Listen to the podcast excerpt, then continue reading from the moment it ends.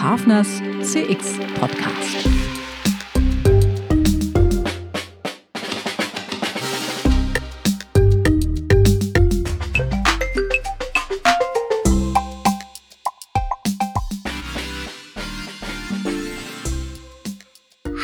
Guten Tag, liebe Zuhörerinnen und Zuhörer, zu einer weiteren Folge von Hafners CX Podcast. Heute mit Olaf Vier Strave, dem Unternehmer, Bierexperten und Kontaktcenter Pionier. Hallo Olaf. Hallo Nils. Ich grüße dich. Außerdem sind wir heute in größerer Runde mit, zusammen mit meinem sehr geschätzten Co-Autoren des CX Trendradars, Harald Henn. Schön, dass du dabei bist, Harald. Hallo. Ja, auch guten Morgen von meiner Seite und ähm, dann können wir auch gleich noch das Wort weitergeben, weil ähm, Ralf Mühlhöfer ist ja auch dabei. Guten Morgen, Ralf, in die Runde. Guten Morgen ebenfalls in die Runde und herzliche Grüße aus Hamm in Westfalen. Super, wir sind also heute äh, unterwegs über quasi, quasi ganz Deutschland. Äh, Hamm in Westfalen, in der Nähe von Mainz ist der Harald. Und Olaf, du bist in Berlin? Heute bin ich in Hannover. Heute bist du in Hannover. So super. Ich bin in Kreuzlingen am Bodensee. Also insofern haben wir eine schöne große Runde. Das ist doch, ist doch klasse. Prima. Anlass unseres Gesprächs ist der Start von vier und wir haben gesagt, wir machen das heute mal äh, primär an dem Unternehmer ähm, eigentlich äh, als Aufhänger. Und insofern, äh, wer ist denn eigentlich der, der Olaf Vierstrave? das ist eine gute Frage. Also das bin ich, ähm, Nils. Und äh, ja, ich bin eigentlich ja seit vielen Jahren dem Bereich der Sprachverarbeitung und der User-Interaktion sehr verbunden. Im Jahr 93 habe ich angefangen, quasi unternehmerisch mich die, auch mit diesem Thema auseinanderzusetzen. Zuvor äh, habe ich ja äh, zum einen mit dem Harald zusammen das Callcenter-Handbuch für den deutschen Markt geschrieben und wir haben dann auch ähm, uns mit dem gesamten Callcenter-Thema ja auseinandergesetzt. Zum anderen habe ich mich mit dem Bereich Audiotext befasst und dort Audiotext in Deutschland quasi eine Studie herausgegeben, die sich mit den Anfängen dieser Sprachverarbeitung und dieser auch Marktform Audiotext befasst hat und das waren sozusagen die Wurzeln, die mich in den Bereich der Sprachverarbeitung und der Sprach äh, auch ähm, Automatisierung äh, geführt haben. Und die Gründung von Viercom dann in 1994, die hat dazu geführt, dass das Ganze dann auch unternehmerisch umgesetzt wurde. Ähm, und ähm, wir zuerst vor allen Dingen im Bereich Voice Processing und Sprachportale tätig waren, dann aber sehr schnell gemerkt haben, dass der Bereich Callcenter einer der wesentlichen äh, Anwendungsformen für diese Art der Technologie ist. Und dann hat die Viercom sich insbesondere auf den Bereich eben der Kontakt Callcenter, später Kontaktcenter äh, fokussiert und das auch von vornherein sehr stark aus der, wie man es heute nennt, Cloud, früher eben aus der sozusagen Application as a Service Sicht äh, angeboten. Und das ist letztendlich der quasi unternehmerische Ursprung. Persönlich äh, hat mich die Sprachverarbeitung deshalb immer schon interessiert.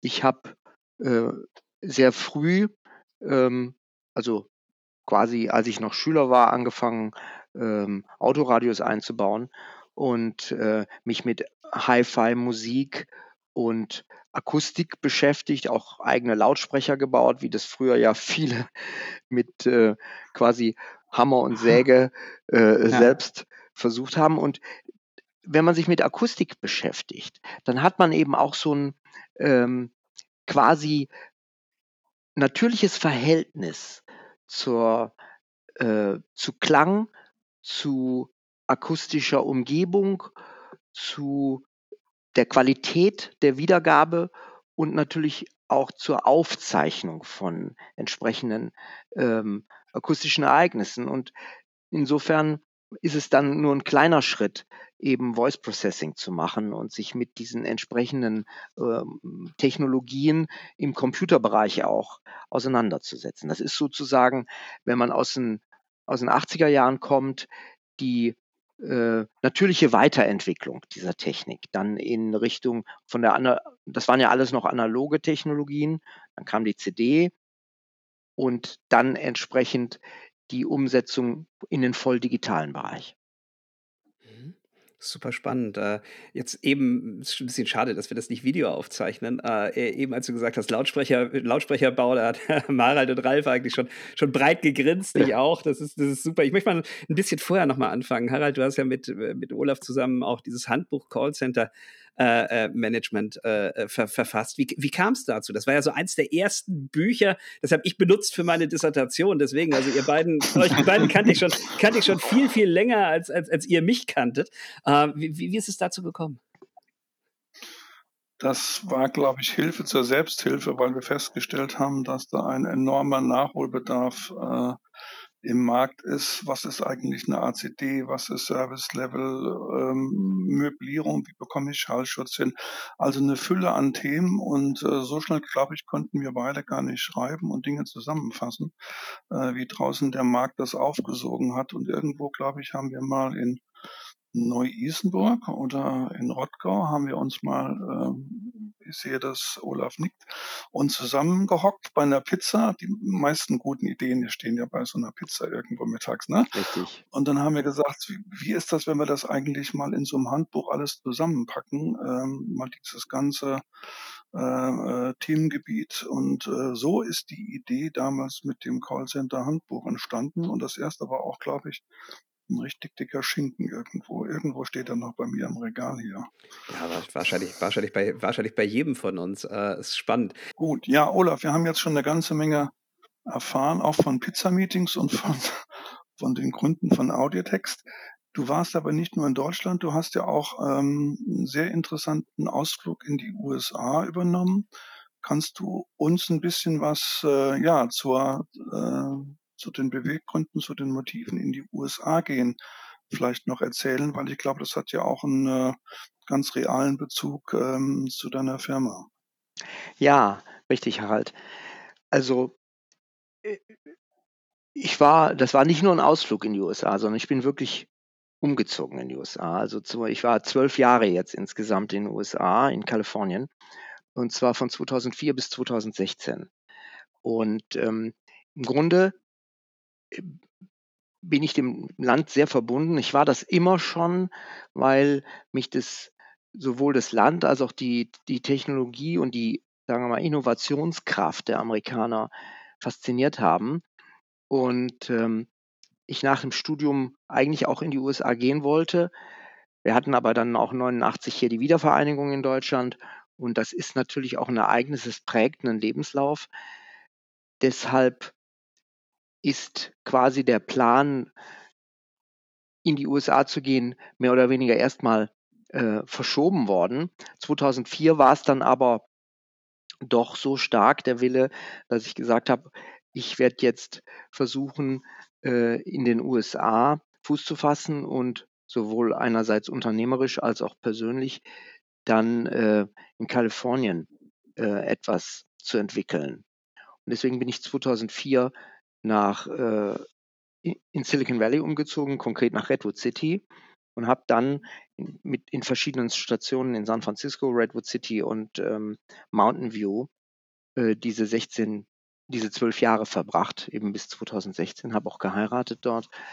Ähm, und es war eine, ist eine sehr wichtige Zeit, weil die gesamte Entwicklung eben der Cloud-Geschäftsmodelle, die hat man dort ähm, hautnah mitbekommen. Ich meine, 2004 war Facebook noch nicht in, im Silicon Valley. Die sind ja erst 2000, ich glaube 2006 oder 2007 nach Menlo Park umgezogen. Und ähm, äh, also man hat wirklich vor Ort gesehen, wie erstens Cloud-Geschäftsmodelle aufgebaut werden, wie Technologie entwickelt wird, wer das macht, wie die äh, gesamte Szene dort aufgebaut ist und vor allen Dingen auch, wie es funktioniert, aus einer Idee ein Unternehmen und auch ein, ein Geschäft zu entwickeln. Und das hat mich doch sehr geprägt, weil die Amerikaner das anders machen, als das hier in Deutschland funktioniert. Also da schaut natürlich jetzt keiner auf irgendwelche, ähm, ich sag mal, Anschubsubventionen auf Fördertöpfe und auf ähm, Ideen, die dann äh, mit irgendeinem äh, wissenschaftlichen Institut äh, entwickelt werden müssen, sondern das funktioniert wirklich anders. Also die VC-Kultur, die gibt's ja schon deutlich länger dort und vor allen Dingen aber auch die Gründerszene ist eine völlig andere. Und ähm, das war sehr äh, prägend in der Art und Weise auch, wie man letztendlich äh, Technologieunternehmen aufbauen und führen muss. Und äh, die Zeit dort habe ich eben genutzt, zum einen, um mich mit den Unternehmen und vor allen Dingen auch den Technologien auseinanderzusetzen. Und man hat dort auch vor Ort direkten Zugang zu Leuten eben, die eben den WebRTC Technologie-Stack entwickelt haben oder die TensorFlow programmieren äh, bei Google in Mountain View oder die sich mit der Spracherkennung bei Siri befasst haben äh, in Menlo Park. Und äh, mein Nachbar beispielsweise, der äh, ist bei Apple in der OS-Entwicklung. Und das ist natürlich äh, ein, ein so interessantes Umfeld, dass man sehr, sehr viele Dinge quasi auf einem wirklich, ich will nicht sagen Insider-Level, aber fast Insider-Level kennenlernt und damit auch ein Gefühl davon hat, wie diese Firmen ticken und wie auch die Softwareentwicklung organisiert ist. Das hat mir dann auch ähm, dabei geholfen, eben für den deutschen Markt ähm, Trends, ich will nicht sagen vorwegzunehmen oder vorherzusehen, aber doch ähm, ganz klar eine Vorstellung zu entwickeln, wie sich bestimmte Dinge auch in Europa entwickeln werden, entwickeln müssen. Einfach weil sie zum Teil deshalb äh, kommen, weil eben der globale Footprint bei amerikanischen Unternehmen immer sofort Teil des Konzeptes ist. Das heißt also, das heißt also, du hast äh, die Zeit dort genutzt und bist dann quasi mit einem Masterplan für die für die Viercom wieder zurückgekommen oder äh, wie, wie kann man das verstehen? Ja, das kann man fast so sagen. Äh, also warum bin ich überhaupt zurückgekommen? Ich habe ähm, 2013 bis 2015 gemerkt, wie sich äh, dieses Thema künstliche Intelligenz und vor allen Dingen die Datenökonomie, also datengetriebene Geschäftsmodelle, zu einem völlig neuen Paradigma entwickelt haben. Ich meine, Cloud, das weiß jeder. Software as a Service ist auch schon vorher ein großes Thema gewesen, aber die, diese datengetriebenen Geschäftsmodelle und die starke Nutzung von ähm, Machine Learning und anderen AI-Techniken, die hat mir gezeigt, dass man ohne den Einsatz, den gezielten Einsatz dieser Technologien ähm, nicht wettbewerbsfähig bleiben wird. Mhm. Und, und dann haben wir ja jetzt die Situation, dass vier als, als Firma, als neue Firma eigentlich aus, aus, aus, aus fünf ursprünglichen äh, Firmen besteht. Ne? Das ist die Viercom. Äh, äh, wer, wer, gehört da, wer gehört da noch zu? Viercom, Lindenbaum aus Karlsruhe, Parlament aus Berlin, dann natürlich die Voixen aus Hamm und als neueste ähm, quasi äh, als neuestes Kind die Presire aus Aachen. Ah, super. Da sind wir, sind wir ja vielleicht auch gleich schon beim, beim Ralf. Äh, äh, Ralf, schön, dass du dabei bist. Ähm, äh, Stichwort Voixen. Äh, du, kommst, du kommst von Voixen, bist jetzt bei, bei, bei vier. Ähm, wie, wie, wie, hast du den Olaf kennengelernt und was führt dann dazu, dass du deine Firma, die Voixen, eigentlich in, in, in vier eingebracht hast? Ja, sag ich sehr gerne was zu. Äh, Olaf ist einer der äh, eher frühesten Kontakte, die ich in dieser Branche hatte. Ich bin ja BWLer, habe im Maschinenbau gearbeitet und als ich dann eines Tages alles besser wusste als mein Chef, äh, haben wir uns darauf geeinigt, dass ich das Unternehmen verlassen würde. Äh, die Schadenfreude ist bei mir immer noch vorhanden, aber das ist eine andere Geschichte äh, zum Management-Podcast und ähm, habe dann äh, ein paar Menschen kennengelernt, die ich alle heute übrigens noch kenne und die, glaube ich, alle auch noch in der Branche sind. Von daher scheint man hier auch nicht mehr so leicht wegzukommen. Und auf einer Veranstaltung von Eriksen auf der Zugspitze habe ich äh, Olaf Vier Strave kennengelernt. Äh, ich glaube, das muss so ja, so 98 oder 99 gewesen sein, also auch schon sehr lange her. Äh, ich weiß nicht genau, wann das Buch erschienen ist, was ihr beiden geschrieben habt. Aber äh, damals haben wir zumindest angefangen, über ACDs und Contact Center und CTI und so weiter zu sprechen. Und da haben wir uns kennengelernt, dann natürlich über die Jahre äh, ein bisschen Kontakt gehalten, aber äh, nicht, nicht intensiv. Und als Olaf dann die vielen Jahre in Kalifornien war, dann sowieso nicht mehr. Ähm, ich habe ja mit drei, mit zwei anderen äh, in 2014 die Voixen gegründet mit der Idee, Hightech, KI, Big Data und alles, was man heutzutage eigentlich an technologischen Möglichkeiten hat, in Deutschland zu entwickeln und hier auch zu vermarkten.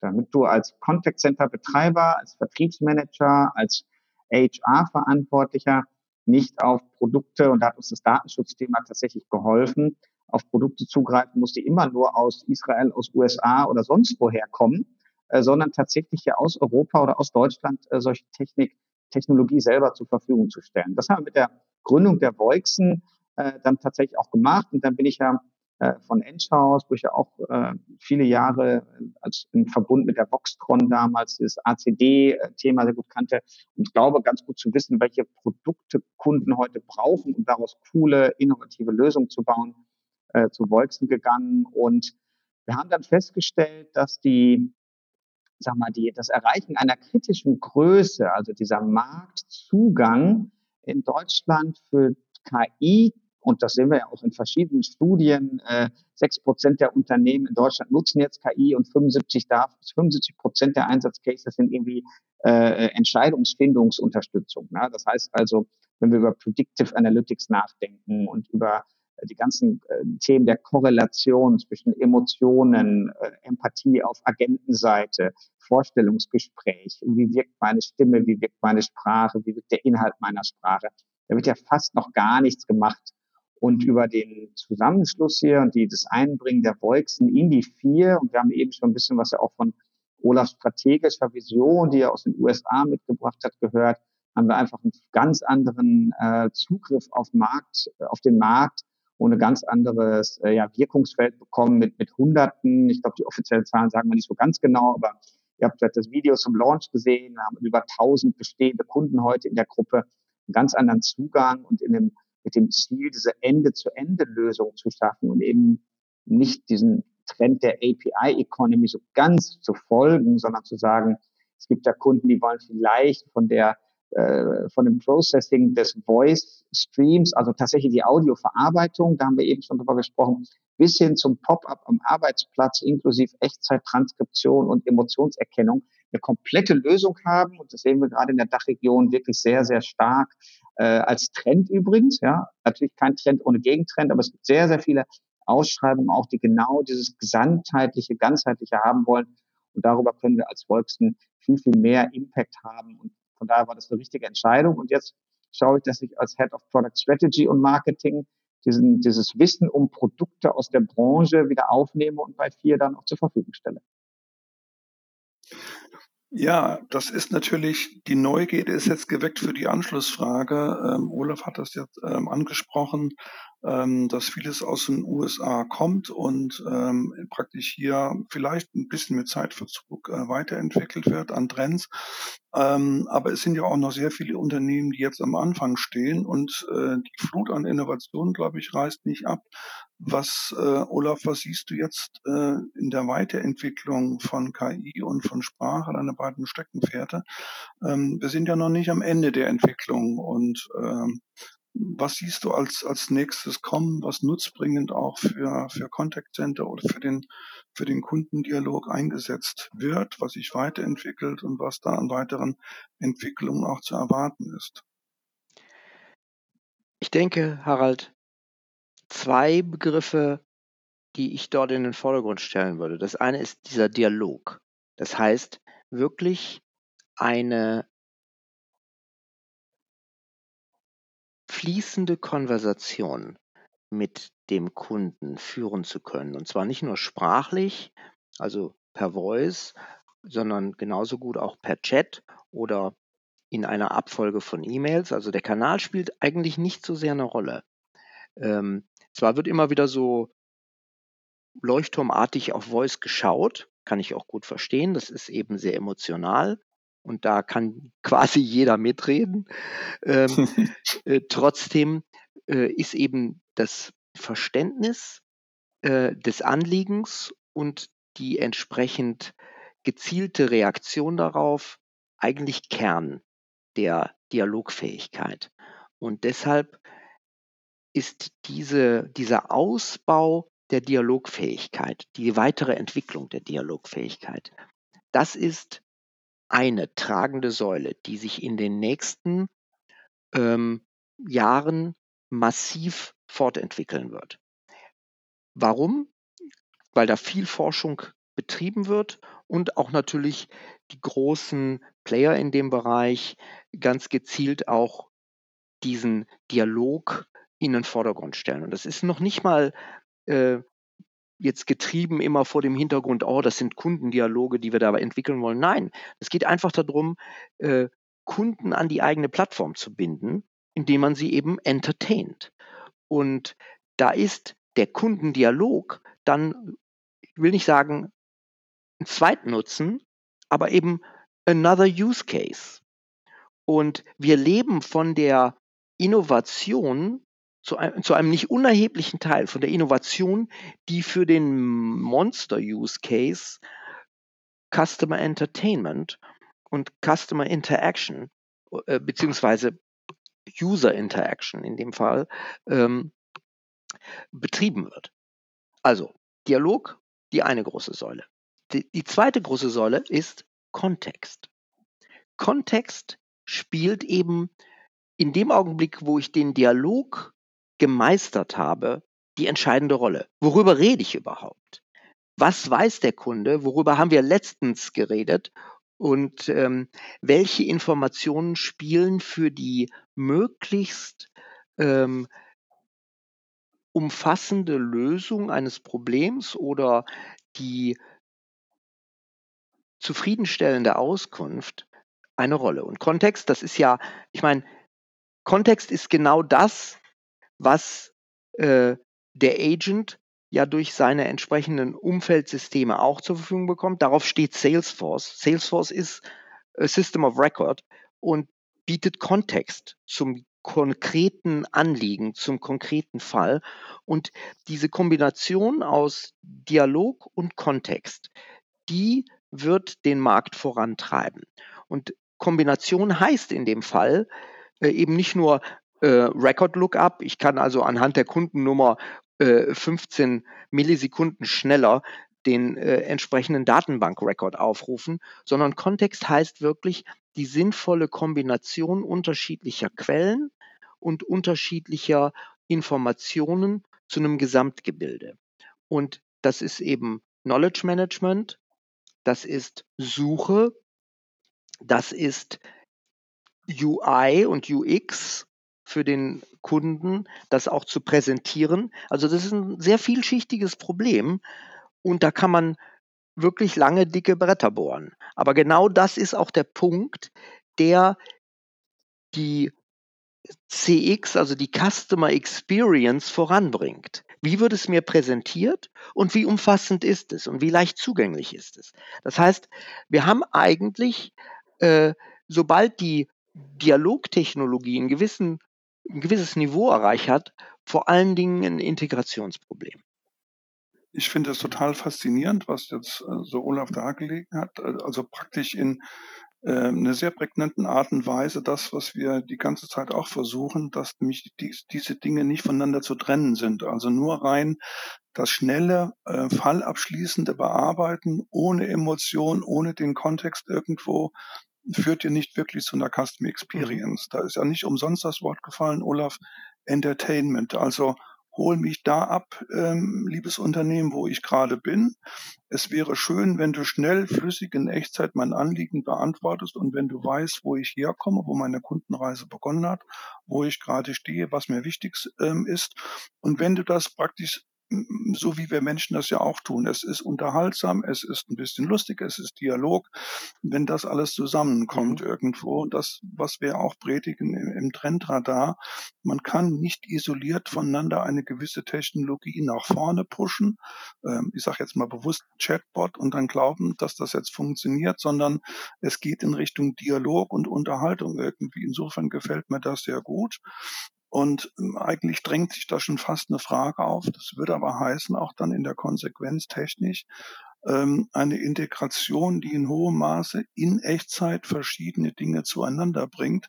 Weil ich kann ja dem Kunden nicht sagen, also ich bespaß dich aber erst in 17 Sekunden, weil ich muss jetzt erstmal gucken in verschiedenen Datenbanken und Systemen, wo du herkommst, wer du bist und wie für dich die, die richtige Antwort ist. Ich glaube, da kommt auch noch ein dickes Brett, was zu bohren ist, nämlich in Echtzeit Daten aus unterschiedlichen Quellen zu integrieren und zu verarbeiten. Sehe ich das so richtig? Ist das so etwas? Etwas, mit dem ihr euch auch beschäftigt. Definitiv. Das ist letztendlich the Holy Grail. Im Grunde genommen geht es darum, die Leistung, die der Agent erbringt, zu unterstützen, indem man ihm gezielt Informationen, vorselektierte Informationen zur Verfügung stellen kann, also assistiv tätig wird und äh, ihm dabei hilft, sich auf diesen wesentlichen Aspekt der Kundeninteraktion, also der Customer Experience zu konzentrieren, weil er eben kompetent auftreten kann und weil die Sachen auch für ihn so aufbereitet sind, dass er eben eine gewisse äh, Emotions, äh, ähm, Aspekt oder das Eingehen auf den Kunden. So wollen wir es mal wirklich ganz neutral bezeichnen. Das Eingehen auf den Kunden im Mittelpunkt stehen kann. Der zweite, oder was ich auch noch wichtig finde, also der zweite Aspekt dabei ist, dass viele standardisierte Dinge dann auch im Rahmen einer, äh, einer Kundeninteraktion über mehrere Schritte hinweg dann vielleicht äh, teilautomatisiert oder vollautomatisiert erfolgen können, äh, aber auf demselben quasi Qualitätsniveau, wie das auch durch eine menschliche Interaktion möglich wäre. Und diese nahtlose, dieses nahtlose Aneinanderfügen, das spielt in Zukunft eine, eine zentrale Rolle. Und äh, bestimmte Dialogschritte und bestimmte Interaktionen da setzt der Kunde heute auch voraus, dass das mehr oder weniger automatisiert erfolgt. Also niemand erwartet, dass ich mich irgendwo einloggen muss am Telefon, sondern das läuft automatisiert ab. Entweder ist es über eine App oder das äh, wird von einem System vorgenommen. Äh, und wenn der Login, also dieses sich zu erkennen geben, dann von der Maschine erfolgt ist, was dann auch sicherlich für den Kunden wahrscheinlich angenehmer ist, wenn er weiß, da ist eben nur ein System und da ist nicht irgendeiner in irgendeinem ähm, international verorteten Callcenter, wo ich mich dann äh, anmelden muss, äh, dann ist das für den Kunden auch eine gute Kundenerfahrung, die er da hat. Vielleicht muss er sich auch gar nicht mehr anmelden, weil es über die Voice-Biometrie gemacht wird oder über eine bestimmte Fragestellung im Chat. Also ich glaube, dass äh, dieses Zusammenspielen mehrerer Systemkomponenten, um letztendlich daraus eine Gesamterfahrung zu formen, im Mittelpunkt steht. Und das ist eine Integrationsleistung, die letztendlich sicherstellen will, dass diese Ende-zu-Ende Customer Experience tatsächlich auch als solche empfunden wird. Und Ende zu Ende das muss man leider sagen, hat auch was mit Qualität in der Verbindung zu tun. Will heißen, dadurch, dass wir ja jetzt alle auf ähm, IP umgestellt haben, also alle Kommunikationsformen, wir haben eben keine Leitungsvermittlung mehr wie im ISDN. Damit habe ich damit, damit habe ich natürlich auch äh, die Herausforderung, ständig in einer hohen Qualität entsprechende Direkt Direktzeitverbindungen, also Sprach- und, und Videoverbindungen aufrechtzuerhalten. Und da setzen eben auch große Plattformen einen Maßstab, was die, was die Bildqualität angeht, was die Tonqualität und das gesamte, die gesamte Audio-Experience angeht. Und das muss ich eben auch mit beherrschen. Ich muss gucken, auf welchem Level ich eben anfange, meine Dienstleistung oder meine technische Leistung zu erbringen. Und Ende zu Ende hat dann eben doch einen relativ hohen Umfang. Mhm. Du, du hast eben gesagt, also die, diese Komponenten, die, die ihr jetzt gemeinsam zu, einem, zu einer integrierten Plattform eigentlich bringt, das finde ich noch, eine, noch, noch einen spannenden Punkt. Äh, wie bist du an diese Komponenten gekommen? Hast du die gezielt gesucht oder haben die eher dich gefunden? Und du hast gesagt, das passt ja zu meinem Plan. Also den Plan, den habe ich mir natürlich schon überlegt. Also wo muss man ansetzen, um eine Ende-zu-Ende-Dienstleistung in quasi einem normal, in einem klassischen Schichtenmodell erbringen zu können. Und wo, wo fängt sozusagen meine, meine untere Ebene an, auf welcher, ich sage jetzt mal OSI-Schicht setze ich auf und bis zu welcher OSI-Schicht muss ich gehen. Und ähm, das ist jetzt erstmal eine rein, rein technische Betrachtung. Ähm, und dann überlegst du dir, ja, okay, also diese Komponenten sind dazu notwendig, diese Technologien und dieses Know-how. Was ma, wie, wie kannst du das jetzt tatsächlich auf die Straße bringen? Also entwickelst du das selber oder kaufst du bestimmte Komponenten ein oder versuchst du strategische Allianzen zu schließen. Also gibt es ja so eine Palette an Möglichkeiten. Und wir haben uns im Prinzip für zwei wichtige äh, Grundelemente entschieden. Erstens, wir machen sehr viele Dinge selber. Zweitens, wir versuchen durch Akquisitionen technische Bestandteile, die wir bisher nicht im Portfolio hatten oder die auch am Markt nur sehr schwer mit Entwicklungs-Know-how umzusetzen sind, äh, zu akquirieren und zu, zum Teil unseres Gesamttechnologie-Stacks zu machen. Und das hat dazu geführt, dass ich mich halt äh, mit der Gesamtszene der deutschen quasi äh, Softwaretechnologie, äh, Startups und, und, und Unternehmen befasst habe. Und dann muss ich allerdings sagen, ähm, sind die zu mir gekommen. Also man stellt sozusagen sein Fähnchen ein bisschen in den Wind und dann plötzlich wird an die Tür geklopft. Ja super spannend. Also ich habe 2018 ja das erste Mal über, über, über Volksen und auch über Presire auf meinem Blog Hafner und CRM berichten dürfen. Das war also eine große Freude mit zwei, zwei wirklich jungen Unternehmen, die wirklich ambitioniert was, äh, was gemacht haben, mal über dieses ganze Thema Sprache zu reden. Ähm, vielleicht jetzt noch mal so ein bisschen aus, aus, aus eurem Munde, ich weiß nicht, wer, wer dazu Stellung nimmt, Ralf oder, oder Olaf, äh, wie, wie passt die Presire da rein? Das ist ja so die letzte Akquisition, die jetzt dazu geführt hat, äh, das Ganze auch umzusetzen umzubenennen und mit einem großen Marken-Relaunch 4 auf den Markt zu kommen? Ja, vielleicht äh, möchte ich dazu ganz konkret äh, was sagen. Wir haben die Presire kennengelernt ähm, durch den Einsatz bei Voxen. Die Presire ist Bestandteil oder bestimmte äh, Analyseleistungen, die die Presire im Bereich Sentiment und ähm, quasi Emotionen erbringt, waren auch schon bei der Volksen Teil der Prozesskette durch API, entsprechende API-Aufrufe. Und ähm, auch bei Parlament, bei Parlament wiederum haben wir das selber gemacht, ähm, Sentiment-Erkennung. Und ich habe den Unterschied gesehen in der, in der Tiefe der Möglichkeiten, die die Presire zur Verfügung stellt und äh, fand die Technologie faszinierend, zumal sie auch erstens durch eine sehr umfangreiche äh, Datenbasis letztendlich entstanden ist und zweitens sie auch im globalen Maßstab äh, entsprechend zu den zentralen Anbietern gehört. Also es gibt eine Gartner-Übersicht der Emotion Analytics Anbieter und da ist die Presire als deutsches Unternehmen dabei. Super, super spannend. Äh, Ralf, wie seid ihr dazu gekommen?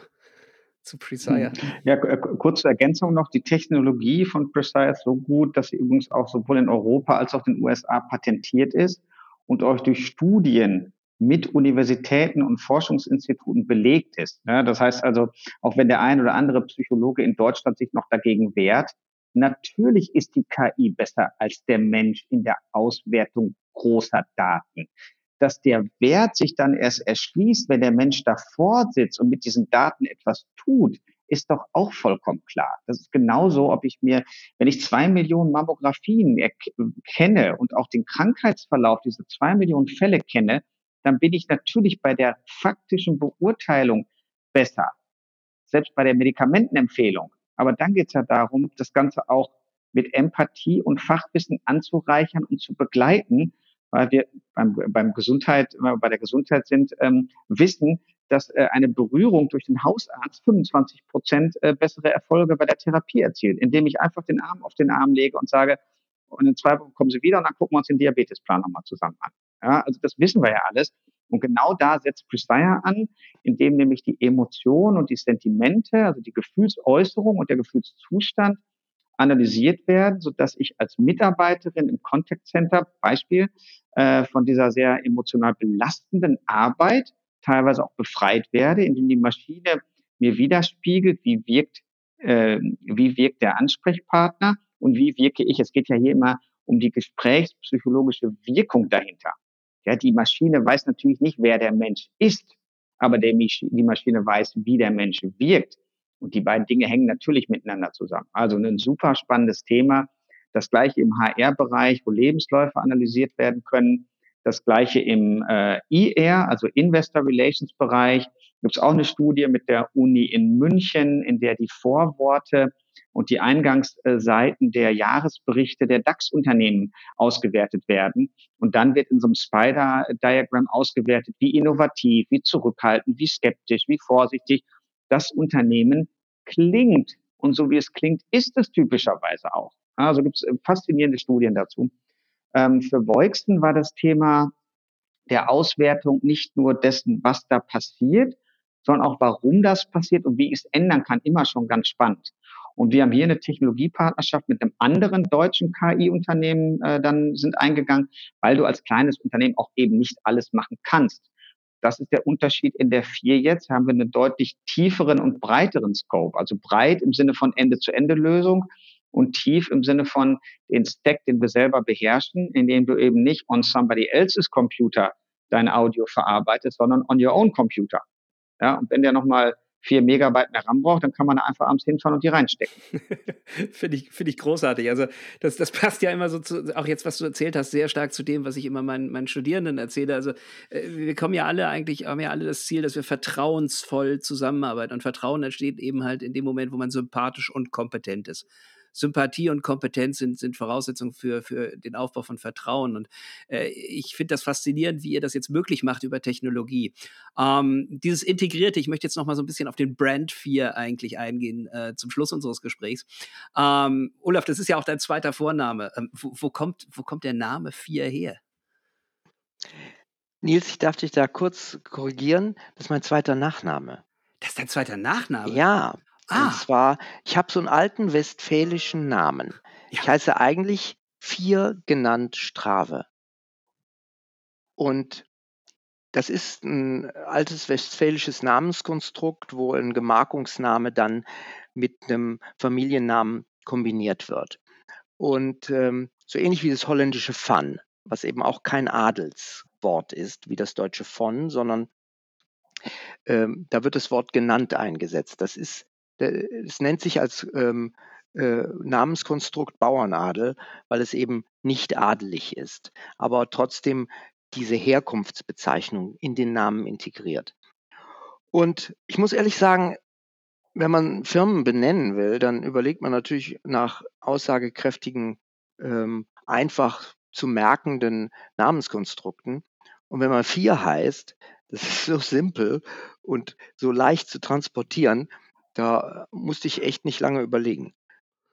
Das ist großartig. Ähm, ich habe wieder was gelernt und äh, ich habe mich richtig gefreut, mit euch dreien hier heute zu sprechen zum Start von vier. Ähm, freue mich, dass es einen integrierten deutschen Anbieter gibt äh, mit all diesen Komponenten. Freue mich, dass ich da äh, Leute gefunden habe, die ich schon sehr, sehr lange kenne. Ähm, teils über ihre Bücher. Äh, Olaf, das erste Mal, dass ich dich dann kennengelernt habe bei einer Veranstaltung von CCC, um das noch rund zu machen, äh, da war ich erstmal total happy, dass ich nach dem Harald jetzt auch noch den Olaf kennengelernt habe. Das ist also auch ganz spannend. Und, und Ralf, ich wünsche euch mit der vier wahnsinnig viel Glück, Erfolg und, und einen ganz tollen Markenauftritt am Markt. Harald, dir vielen Dank für die äh, wie immer kompetente, spannende Co-Moderation.